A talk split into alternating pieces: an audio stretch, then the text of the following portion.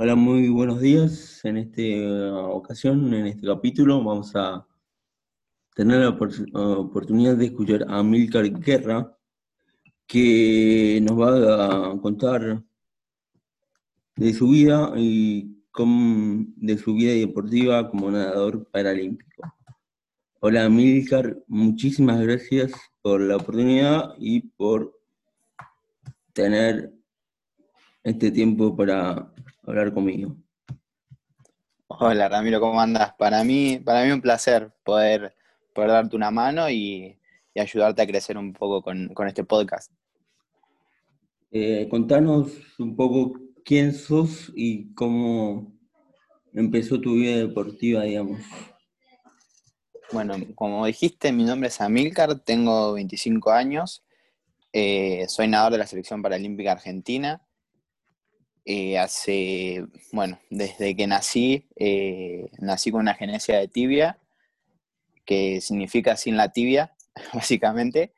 Nací sin la tibia en la pierna izquierda, con, una pequeña malformación. Y bueno, al, pasar de los años me, me, amputaron, a los cinco años, si mal no recuerdo, me amputaron para poder ponerme una pierna ortopédica. Y bueno, y de ahí crecí como, como un chico normal, por ahí decirlo, entre comillas. Y bueno, nada, eh, empecé inquieto siempre. Eh, tengo tres primos de, mi edad que, me ayudaron mucho. Y bueno, empecé a conocer todos los deportes que, creo que hay.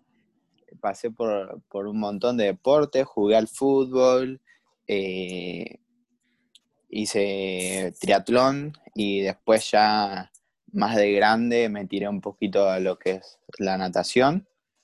Y bueno, con el pasar del tiempo me, convertí en un atleta de alto rendimiento de la natación.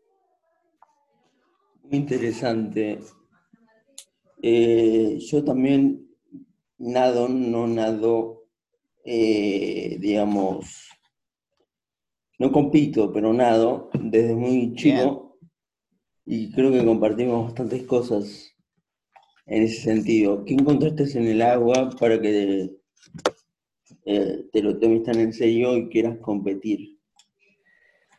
Sí, eh, a ver, como que nos, se fue lo del agua, se dio porque yo, como te dije, hacía tría y en el colegio donde yo estaba, en el que yo estudié, el profe de educación física me dijo que venían los Juegos Bonaerenses, ¿viste? Y bueno, eh, arranqué a entrenar o sea, me preguntó cuál de los tres deportes me gustaba más o cuál me costaba menos. Y, a mí me gustaba nadar, porque había aprendido de chico, porque, no sé, me gustaba más nadar de, los tres. Y bueno, arranqué a entrenar eh, para los Juegos Bonaerenses, obviamente entrenar, nadaba tres veces por semana. Y bueno, fui a mi primer juego bonaerense, lo gano, fui a mi segundo juego bonaerense, lo gano, y en el tercero, que también gano, me, me contactan desde la selección, ¿viste? Para, poder entrenar con ellos. Eh, obviamente yo digo que sí, pero sin saber que, que la entrenadora de la selección entrenaba en Independiente aparte del club que yo soy hincha. Entonces me cerraba por todos lados, pero yo soy de Escobar, o sea, de la zona norte de, Gran Buenos Aires me tenía que ir hasta la zona sur, tenía que cruzar todo Capital y todo, todo, o sea, para ir a entrenar. Y bueno, yo llego a mi casa de, de Mar del Plata y mi viejo me dice, mira, loco, todo bien, pero tenés que irte desde la zona norte a la zona sur, me dice, y es hoy es imposible, porque en mi casa teníamos una rutina que, que, yo hiciera todo eso era muy difícil, muy difícil porque me tenía que ir solo, porque tenía que cruzar toda capital en colectivo. Aparte yo en ese momento tenía 14 años, o sea, era chico, era la primera vez que iba a viajar tanto. Y bueno, desisto de esa, de esa opción. Y eso fue en un diciembre, ponerle el 2008, 2009. Y cuando, cuando voy en febrero a nadar una carrera aguas abiertas acá en Pilar, que queda al lado de Escobar, me ven de River y me, me invitan a entrenar con ellos a que me probara y que, y que bueno, que entrenara con ellos.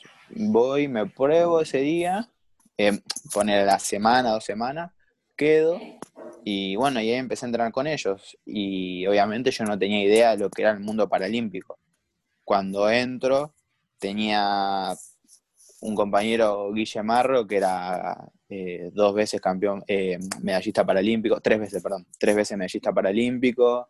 Eh, tenía otros compañeros que eran medallistas panamericanos, campeones panamericanos. Entonces, ahí fue como que, que empecé a ver lo que era el movimiento paralímpico. Imagínate que, como te digo, el no saber nada, yo entré siendo tres veces campeón bonaerense y dije, bueno, más o menos me puedo defender pero cuando vi a semejante bestias dije, no, no, esto es otra cosa, es otro nivel totalmente. Aparte, cuando yo entrenaba con ellos también era, era muy diferente lo que yo entrenaba a lo que entrenaban ellos. Ellos entrenaban como personas de alto rendimiento, como deportistas de alto rendimiento. Y yo era un chico que nadaba tres veces por semana. Y bueno, de ahí empecé a, a, entrenar. Fueron tres, cuatro años que entrené mucho, mucho, mucho, mucho para, para que, bueno, se me enviaran un par de resultados, empezar a recibir apoyo de, del ENAR, de la Secretaría de Deportes, que hoy son los que todavía me bancan para, para que yo pueda ser de, eh, nadador de alto rendimiento. Y bueno, y ahí empezaron a darse algunos resultados, que mi, primer gran resultado fue quedarse un campeón panamericano juvenil, y ahí es donde doy el saltito ya al alto rendimiento y a lo, y al profesionalismo ya en la, en la, selección mayor. Muy interesante. Y mm, todo esto que me estás contando fue en un lapso muy corto, muy largo. Y imagínate que yo empecé a nadar en 2009, 2010 y el Panamericano Juvenil, o sea, yo empiezo a entrenar recién, o sea, cuando empiezo a entrenar bien en River, y fue más o menos 2009, principio de 2010, si mal no recuerdo, y el Panamericano Juvenil fue a fines del 2013.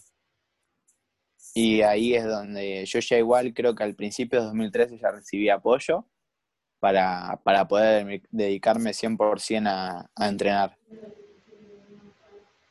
Y vos en un momento me decís que empezaste a entrenar en serio. Sí. ¿Por qué me decís eso si ya entrenabas tres veces por semana, que es un montón? No, no es un montón. Hoy imagínate que estoy, a ver, hoy, bueno, en época de pandemia estoy entrenando cinco turnos por, por semana y es muy poquito. Yo cuando entreno, poner cuando entrené, cuando estoy en un ciclo olímpico a full, o sea, para un torneo, preparando un torneo, entreno nueve veces por semana de agua o sea, tres días de la semana doble turno y tres días un turno simple y cinco de gimnasio. Un montón. O sea, todo el día entrenando. Y básicamente, sí. y contarle a la gente eh, que nos escucha qué, digamos, a qué eh, estilo te gusta más y a cuál practicas, digamos. La realidad es que me gustan los los cuatro. Yo primero apenas empecé a nadar, nadaba solamente sin espalda. Después me pasé a combinado, los 200 combinados, que, que quizás hoy es la carrera que más me gusta, pero también es muy difícil de entrenar porque tienes que entrenar los cuatro estilos y es mucho. Pero hoy ya me, estoy dedicando más a, al 100 mariposa, que es hoy la que tengo más chances de entrar a, a Tokio. Pero sí, o sea, los 100 mariposas y los 200 combinados son por ahí lo que más me gusta. Me cuesta mucho nadar pecho, no me gusta nadar pecho. Pero sí, o sea, quizás los 200 combinados y los 100 mariposas son los que más me gustan. Pero hoy los 100 mariposas es la que preparo. Muy interesante. ¿Sabes que yo tengo algo con la mariposa que es imposible que yo la pueda hacer bien, eh? y sí, es complicado, es complicado. O sea, yo, si te diría, me encanta, pecho me encanta, crawl me encanta, y espalda la practico muy bien, la practico. Cuando, la, cuando la hago me gusta, pero la mariposa eh, es algo que tengo que sincronizar todo. Claro, es y sí. complicado. Pues tengan que hacer patada y después brazada. Y la patada tiene que ser muy fuerte. Claro. Hay que entrenar, hay que entrenar bastante para nadar bien mariposa. Imagínate que hace muchos años que entreno y siempre hago para corregir. Sí, seguramente un, un detalle marque toda la diferencia. Sí. Los detalles marcan la diferencia, Oh, así. sí. Eh, ¿qué te iba a decir? Eh, volvamos un poco a tu infancia. Vos me dijiste, eh, ¿cómo decís, cómo te trataron a partir de que vos perdiste una pierna? Eh, ¿Cómo me trataron quién? O sea, la, Los que te la- la gente, la La sociedad. gente. No, o sea, yo cuando nací, mis viejos eran muy, muy jóvenes, muy, muy jóvenes.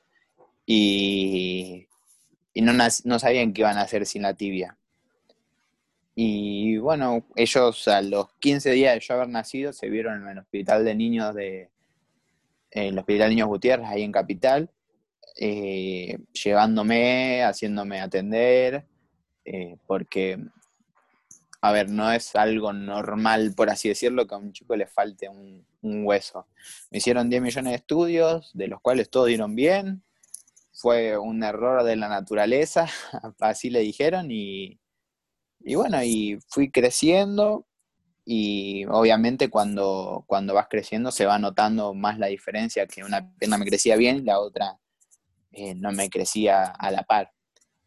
Y fui llevándolo con zapato ortopédico, pero a mis viejos le dijeron, miren que cuando empiece a, a crecer un poco más se, le va, se va a notar más y para una mejor calidad de vida de él eh, vas- vamos a tener que, amputarle la pierna. Y bueno, ellos tuvieron que decidir a, los, a mis cinco años amputarme o no. Eh, fue, creo que fue una decisión muy difícil para ellos. Y yo creo hoy por hoy que fue la más acertada. Eh, cuando, y bueno, y cuando me amputan, tuve la suerte de tener una familia que nunca tuvo ningún prejuicio conmigo. A ver, siempre hay un, un perjuicio de un prejuicio de cómo voy a crecer, cómo, cómo me voy a integrar y todo eso, y la verdad nunca tuve ningún problema. Eh, nunca tuve, ¿cómo te puedo decir? Nunca me hicieron, nunca me, nadie me discriminó o, me hicieron bullying, por así decirlo. Siempre, siempre digo que tuve un montón de suerte en caer en lugares, que en todos los lugares que hubo, eh, siempre hubo buenas personas. A ver, siempre hay algún boludo, por así decirlo, disculpaban la palabra, pero siempre en todos lados hay. Entonces no aprendí a, a tomármelo como de quien viene, por así decirlo. Nunca, nunca me la, la vista de otra persona me, me, me molestó, me dolió. Nunca, claro, nunca me cambió el día una opinión de alguna persona. Pero porque eso, eh, como te digo, fui criado de una forma que, que me hicieron ver que podía hacer cualquier cosa, que todo lo que quise hacer en la vida lo hice y seguramente lo haga. Eh, no, no hay nada que, que no pueda hacer. Obviamente, quizás correr a, a la- a la velocidad de Usain Bolt no, no voy a poder correr nunca porque me falta una pierna, pero creo que también hay 10 millones, no sé cuántas personas hay en el mundo, pero creo que también el más del 90% tampoco puede correr a la velocidad de Usain Bolt o jugar a la pelota como Messi. Entonces es como que esas cosas no me, no me preocupo por qué no puedo hacer, me preocupo por, por lo que puedo hacer y por lo que me gusta hacer y por lo que quiero hacer. Y, y por ahí uno cuando se va dando cuenta más de grande, eh, entiende que algunas cosas, o sea, cuando uno madura más, cuando uno va creciendo y madura, se da cuenta que, que por ahí cuando era chico, eh, no es que lo corrieron o lo dieron, eh, no es que lo dejaron de lado o lo miraban mal. A ver, yo estoy acostumbrado a andar con pantalón corto y saber que la gente me va a mirar. Porque desde los cinco años la gente me mira. Y, y si yo me voy a poner mal porque cada persona me mire, Estamos en un problema. Y sí, olvídate. Lo vas a pasar mal. Eh, entonces, la verdad es que yo me lo tomo de, de una forma que, por suerte, te digo, a ver, hay chicos que le puedo molestar. A mí no me molesta. Y e, es más, hasta me gusta que me pregunten, porque también está bueno, creo que la gente entienda o que, o que sepa de, de lo que es una persona con discapacidad porque obviamente la, gente entiende como el pobrecito a la persona con discapacidad, ¿entendés? Es como que, uh, pobrecito, uh, le falta una pierna, y quizás es como que yo puedo tener una vida igual de plena que ellos. Eh, quizás no, puedo tener una vida totalmente igual que la de ellos, hasta más plena, o puedo disfrutar más la vida, ¿entendés? Entonces es como que en ese sentido, uno cuando va creciendo se da cuenta de un montón de cosas y yo sinceramente me estoy muy contento y no tuve ningún reproche con la vida de haber nacido así. Coincido con lo de algunas cosas que decís. Eh, a mí siempre me preguntaron, nunca me molestó, siempre lo tomé con naturalidad. A veces no sabía qué decir porque era chico, claramente pero eh, creo que eh, a mí no, que me, creo que lo que mejor que me, me pudo haber pasado es que me incluyeron en todas las actividades posibles y siempre me sentí uno más. Claro. Y creo que, no sé si a vos te pasó lo, mismo, calculo que sí. Yo creo que es como, se debe, como debe pasar.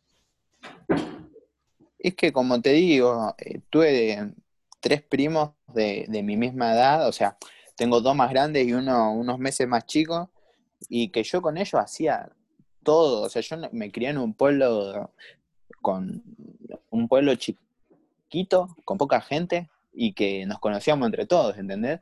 Y yo desde el primer momento que, tuve la posibilidad de, jugar, estaba jugando todo el tiempo. Jugábamos en un terreno baldío la pelota, eh, eh, íbamos a un campo de deportes que había y jugábamos a todos los deportes. Eh, bueno, ahí aprendí a nadar en la colonia de vacaciones, después como que me moví por todos lados y que quieras o no, uno va creciendo y lo van viendo. Y para mí fue totalmente natural, ¿entendés?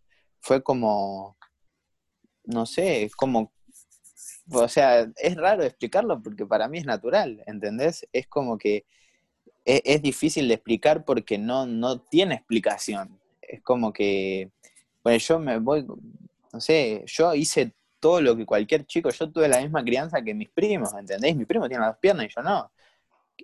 y es como que, ponele, mis primos, uno jugó al, al rugby, llegó a primera de la asociación de, no sé si, sí, creo que yo la primera de, de la Asociación Francesa acá en Pilar, otro jugó en Acasuso en la reserva, uno se fue a jugar al jamón en Italia y yo me dediqué a, nadar, ¿entendés? Y yo conocí un montón y viajé un montón y tengo medallas que, quizás una persona con dos piernas no tiene en la casa, ¿entendés?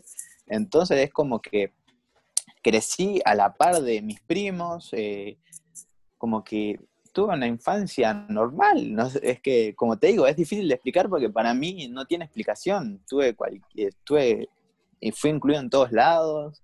Y como dije, en cada lugar que fui, eh, me sentí uno más. Eh, como te digo, hay siempre alguno que, que por ahí te mire con, otros ojos, pero la verdad es que cuando me conoces y, y te das cuenta de lo que de lo que puedo hacer y lo que no, y si me molesta lo que me decía o lo que no, mal, ahí por vos, pero yo siempre, me, nunca me detuve en ningún comentario mala leche o hasta te diría que hay personas que discriminan, por así decirlo, sin saber, por ignorancia, ¿entendés?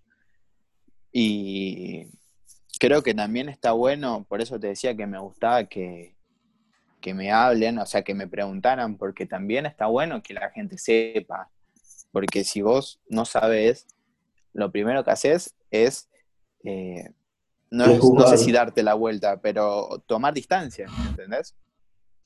Y cuando vos tomás distancia y haces, sos indiferente, y no te interiorizás, como que no te importa, ¿entendés? Entonces el día de mañana, si esa persona cría, una, cría un hijo, lo va a criar igual.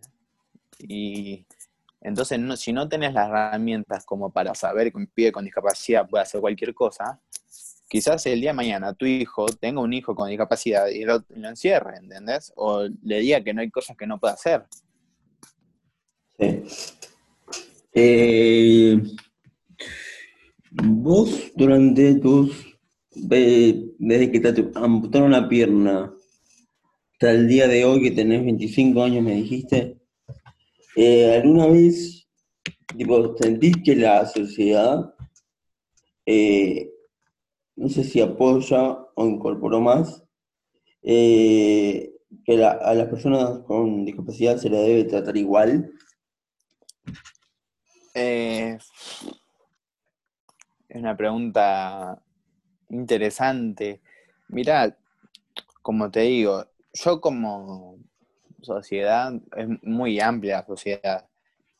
Yo, como te digo, cada vez que fui a algún lado, siempre fui tratado de la mejor manera y, y me puedo integrar a cualquier lugar. Creo que como sociedad nos falta aprender muchísimo de, las personas con discapacidad. No, nos falta muchísimo. Y creo que también no hay, eh, no sé si un movimiento que nos ampare pero todos los movimientos que son discriminados, entre comillas, como el LGTB, el feminismo, todos tienen un movimiento que, quieras o no, hay gente que los representa. Nosotros no tenemos representantes o modelos, como decirlo, con una punta de una flecha, no sé si me explico, como para que la gente vea y entienda y se meta en el tema. Nosotros no tenemos eso. Entonces, eh, como que le cuesta a la sociedad, eh, no sé si vernos, aceptarnos, o sea, porque tampoco, como te digo, no nos saben, eh, no saben cómo tratarnos, porque no hay nadie que... Que se les enseñe. Claro, no hay nadie. ¿Entendés? Yo creo que por eso está bueno como como este lugar que hiciste vos, este podcast, o cuando a mí me hablan de, hacer algún vivo, o, de entrevistas, o de charlas con profes de educación física, porque si nosotros mismos no, contagiamos esas cosas, no contagiamos eh, las ganas que tienen los chicos, o, de saber eh, explicar bien cómo, cómo, no es cómo hay que tratarnos, porque tampoco hay nadie se le explica cómo tratar no hay una fórmula, no hay una fórmula. Claro, ¿entendés? O sea, es, es raro tener que andar diciendo por la vida, nos tienen que tratar igual. ¿Entendés? Obviamente, yo desde los, desde que entré al mundo paralímpico, he estado con chicos de todas las discapacidades, ¿entendés? De todo tipo de discapacidades. Y obviamente cuando entras, al principio te da como, uy, ¿de dónde me metí? Claro, porque yo me río, nosotros nos reímos, todos los que somos de la selección, ponele, era una jungla, ¿entendés? Había desde chicos que le faltaban brazos, piernas, ¿entendés? Eh, ciegos, y hoy compartimos un montón de cosas y nos reímos de nosotros mismos y jodemos pero porque, como te digo, nosotros en cierta, en cierta parte yo fui criado desde hace más de 10 años ahí adentro. Y yo te puedo decir que había cosas que yo pensé que un chico ciego no iba a poder hacer o no podía hacer, porque yo creía, porque mi mente cuadrada creía en ese momento. Y hoy entreno con un chico ciego, Sergio Sayas, que es un fenómeno, y me sorprendo, todos los días me sorprendo, ¿entendés?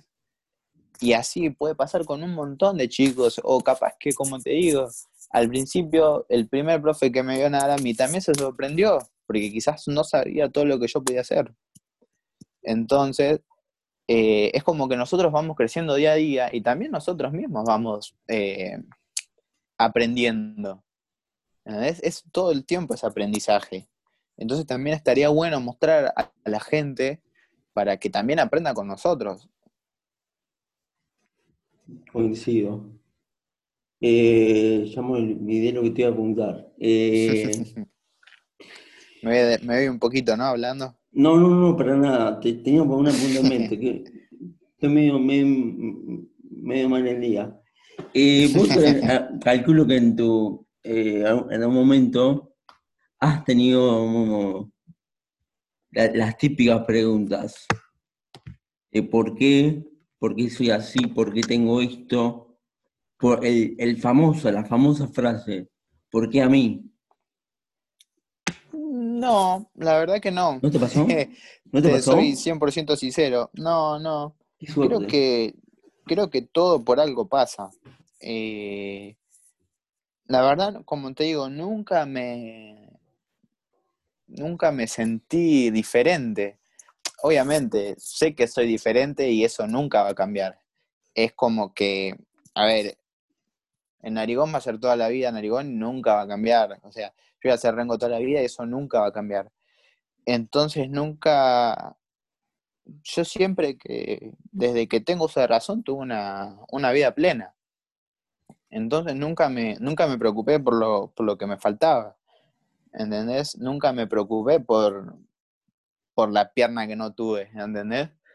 Hay un montón de veces que me preguntan, che, loco, ¿qué, si volvieras a nacer, ¿qué, qué, qué pedirías? Y digo, ¿qué pediría? Medir 1,90. Me encantaría medir 1,90.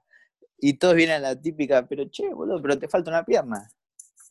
Sí, sí, creo que si yo volvería a nacer, eh, volvería a pedir, eh, volvería a pedir nacer así.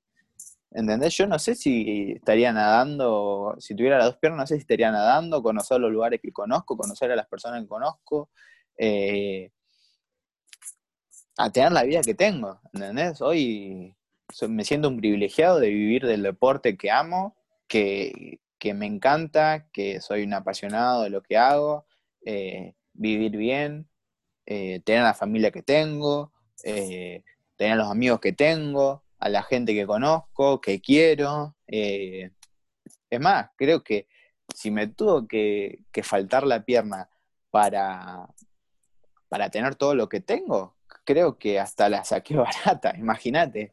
Es como que hay, hay un montón de cosas que, que no cambiaría por nada en el mundo y creo que una de esas es eh, nacer sin, sin, o sea, nacer así, como nací quizás suene medio eh, raro y medio egoísta también por lo que vieron mis viejos cuando yo nací. Eh, cuando, viví, cuando yo nací fue, fue todo raro para ellos porque obviamente ser papá primerizo, mi vieja de 19, 20 y mi viejo de 23, y de repente estar en un hospital y haber pasado por tres operaciones y todo eso, eh, quizás no sé si lo, si lo elegiría para ellos pero para mí yo creo que volvería a tener la misma vida sin ningún problema. Eh, rescato dos cosas que dijiste, porque a mí me pasa exactamente lo mismo. A mí me, en una, una, una, entrevista, no sé si fue con unos, alguien que me, de unos, unos chicos del colegio que se egresaron el año pasado, que tienen un podcast también, me contactaron y me, hicieron la última pregunta, que fue, es, si volverías a nacer, eh, ¿pedirías, tipo, nacer sin nacer con tu discapacidad? Yo le dije que no, porque ya lo, ya lo tengo incorporado. Eh, yo a veces, no, es que disfruto, pero yo estoy bien con la discapacidad que tengo. A ver, si tú hubiese me dan la oportunidad de no hacer de vuelta, claramente, no haría algunas cosas que hice mal, claramente, pero mm, con la discapacidad que tengo, no la cambio. Pero creo que también es, eh, como te digo, la gente no sabe, obviamente, ¿qué va a decirte? Che, eh, a ver, quizás, como te digo, quizás vos no estarías del otro lado hablando conmigo, yo no sé, estaría hablando con vos, capaz que si hubiera nacido con las dos piernas, no sé, sería un oficinista que tiene una vida chata, eh, que capaz nunca salió del país, que nunca conoció el deporte, que nunca conoció algo que lo apasione, ¿entendés? Quizás estaría teniendo una vida común.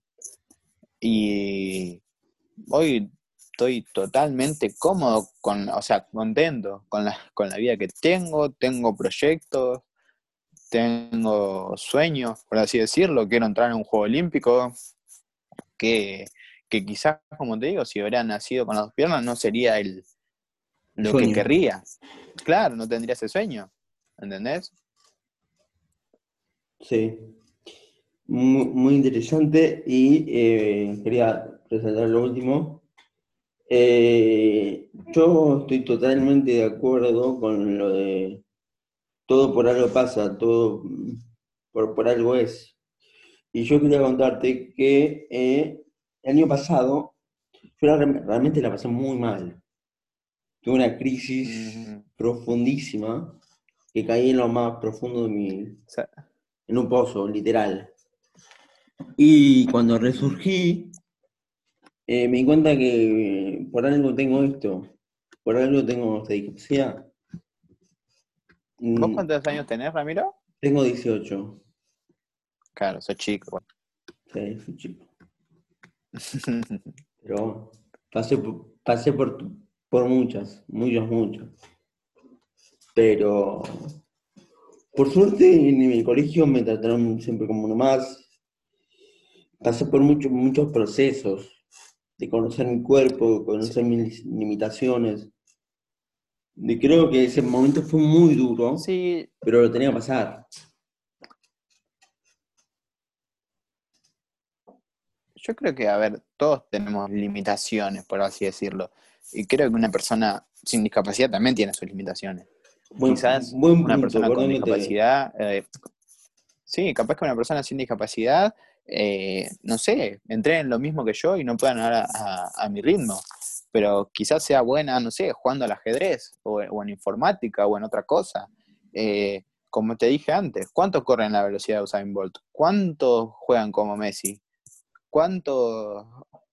¿Entendés? O sea, es, todos tenemos limitaciones. Y si no seríamos todos iguales. Sí, es medio raro, no sé si es raro el término, pero es muy, si te pones a pensar la palabra, es medio discriminatorio en, todo sentido, porque yo creo que se le dice eh, discapacitado que no se debería decir persona con discapacidad, primero y principal, o nombre con, y apellido. Porque tiene una discapacidad que se, se ve, una dificultad que se ve. Entonces ahí más eh, se ve la diferencia. Y ahí se cataloga. A ver, creo que igual. la persona. Sí, yo creo que, a ver, que el término es un término. No sé, o sea, a mí, como te digo, no me modifican nada. Yo digo personas con discapacidad porque sé cómo, cómo se dice, pero también, imagino, no sé, hay, hay un montón de términos que están mal usados, ¿entendés? Eh, hay un montón, ponerle ahora con las perspectivas de género, hay un montón de, palabras que nosotros no estamos acostumbrados, ¿entendés? Eh, con eso, con el feminismo, con el racismo. Eh, ¿Cuántas veces decimos negro nosotros? Un montón de veces. Y hay gente que le, que le molesta que le digan negro. Entonces, si ya a uno le molesta, ya es discriminación.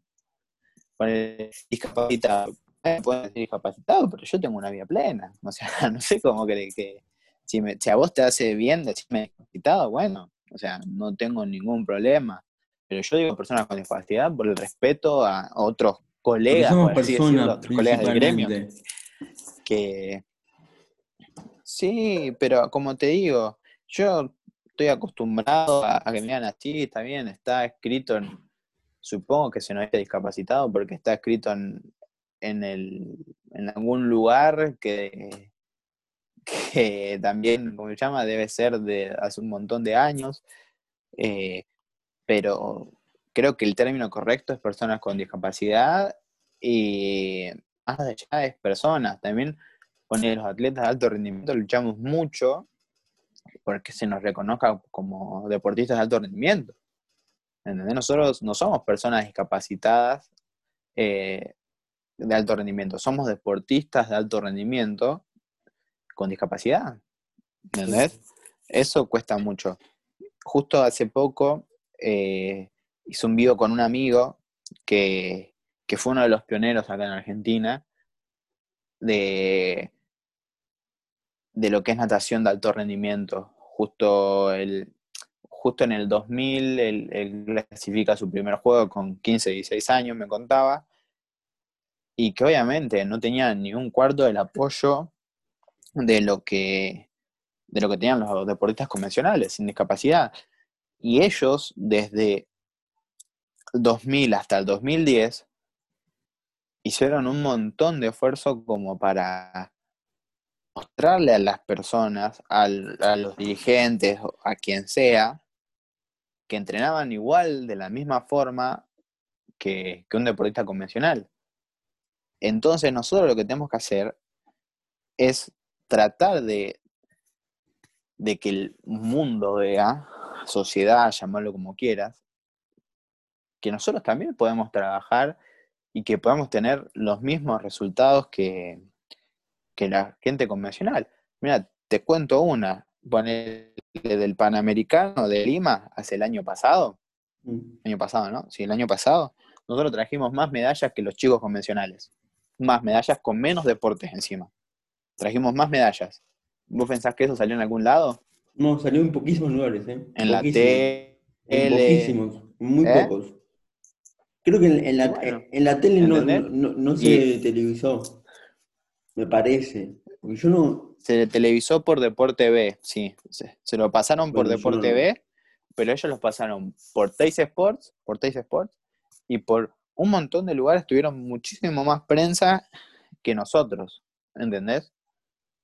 Entonces, ya desde ese lado, ya se nos ve desde otra forma. ¿Entendés? Como que ellos son más importantes que nosotros. Y así en un montón de cosas más, ¿eh? que no, quizás no viene al caso porque estaríamos 10 horas hablando. Pero entonces nosotros lo que tenemos que hacer es desde nuestro lugar, como te dije hoy, tratar de educar y que la gente aprenda con nosotros y, ir derribando barreras, por así decirlo. No sé si es un término apropiado, pero ir sacando prejuicios, por así decirlo y ver que una persona con discapacidad, como pasó ahora, eh, que creo que era Calvin Klein, la marca, que por primera vez puso una, chica trans como, como modelo.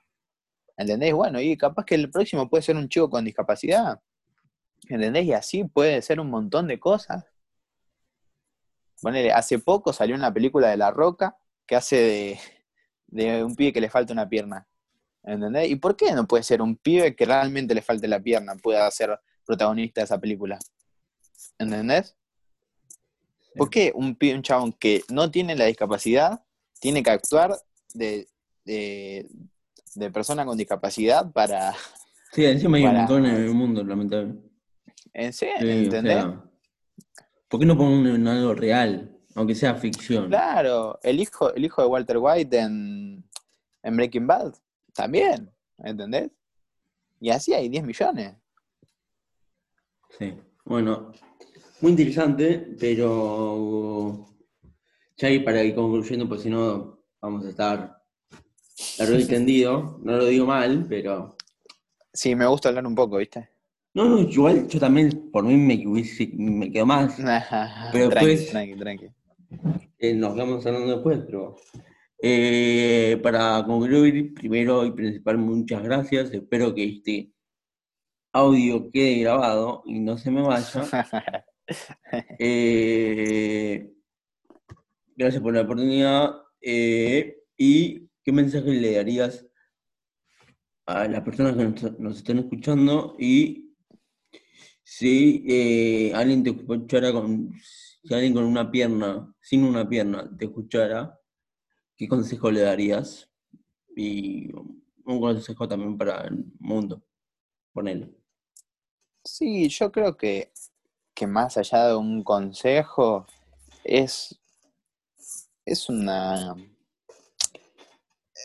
no sé si una regla de vida mía, pero yo siempre creo que como cualquier persona trato de, buscar siempre mi mejor versión. Eh, entonces, si uno cree que una discapacidad lo limita a buscar eso, eh, está muy equivocado. Sí, totalmente. yo creo que ponele, yo siempre busco ser mi mejor versión adentro del agua, quizás nunca salga el campeón olímpico, ojalá que sí, o, voy a entrenar para que eso pase, pero yo voy a buscar siempre mi mejor versión. Y si mi mejor versión es ser top 8 del mundo, será mi mejor versión. Pero eso no me quita nada todo el, todo el trabajo que voy a hacer y todo lo que voy a transitar para llegar a eso. Entonces, si uno piensa que por tener una discapacidad está limitado a todo el mundo o está limitado a, no poder tener una vida plena, como te dije todo el tiempo, eh, está muy equivocado. Obviamente, todos tenemos los bajones, todos tenemos bajones. Eh, muchas veces yo me, replanteé dejar de nadar, porque nadar es mi vida y a veces las cosas no te salen como, como planeas y a uno le agarran bajones. nunca, como te dije, nunca me agarró por, por la discapacidad en sí, pero hay un montón de cosas que uno puede hacer. Yo siempre, como te dije antes, me concentré en lo que puedo hacer y hacerlo al máximo y no en lo que no puedo hacer. Hace poco escuché una frase que me quedó rondando en la cabeza, que es que las personas con discapacidad no luchan para tener o hacer las mismas cosas que las personas eh, convencionales. Es como es como el, es muy parecido a lo que es el, racismo o como te dije, la perspectiva de género. Una chica lesbiana no, no va a tratar de hacer las cosas como para que eh, la quieran como una persona que le gusta, una mujer que le gusta un hombre. La chica le gusta y le gusta, ¿entendés? O sea, es como su elección, el mismo que el racismo. El racismo es eh, equidad. Nosotros también buscamos eso, siempre todo el tiempo tratar de, estar a la altura, o sea, de estar a la misma altura y tener los mismos derechos que una persona con, convencional. Entonces, si vos me preguntás a mí qué le diría a alguien, es que busque siempre ser su mejor versión, no limitarse, no, no tratar de no hacerle caso a las cosas que, le digan de afuera. A veces no es fácil, pero es como más cómo se lo toma uno que cómo se lo dicen. Es como te digo, muchas cosas parten de la ignorancia. Entonces, si, si uno se pase problema por cada cosa que, que se cruza en la calle, eh, va a estar en problemas. Mi papá me decía de chico que, la vacuna contra los boludos todavía no salió. Cuando salga esa vacuna, nos vamos a curar todos. Pero, pero bueno, eh, como te digo, ser, ser feliz, ser, buscar siempre su mejor versión, ser eh, su mejor versión, es así. Eh, no, me quiero flashear más porque si no me voy a ir por las nubes. Pero siempre ser su mejor versión y, ser feliz, es así. Bueno, muchísimas gracias. Y quería terminar una frase, así les queda, que es, eh, no sé si es mi lema, pero um, me, me, identifica y es la discapacidad no te determina. Muchas gracias por escucharnos. Nos vemos en la próxima.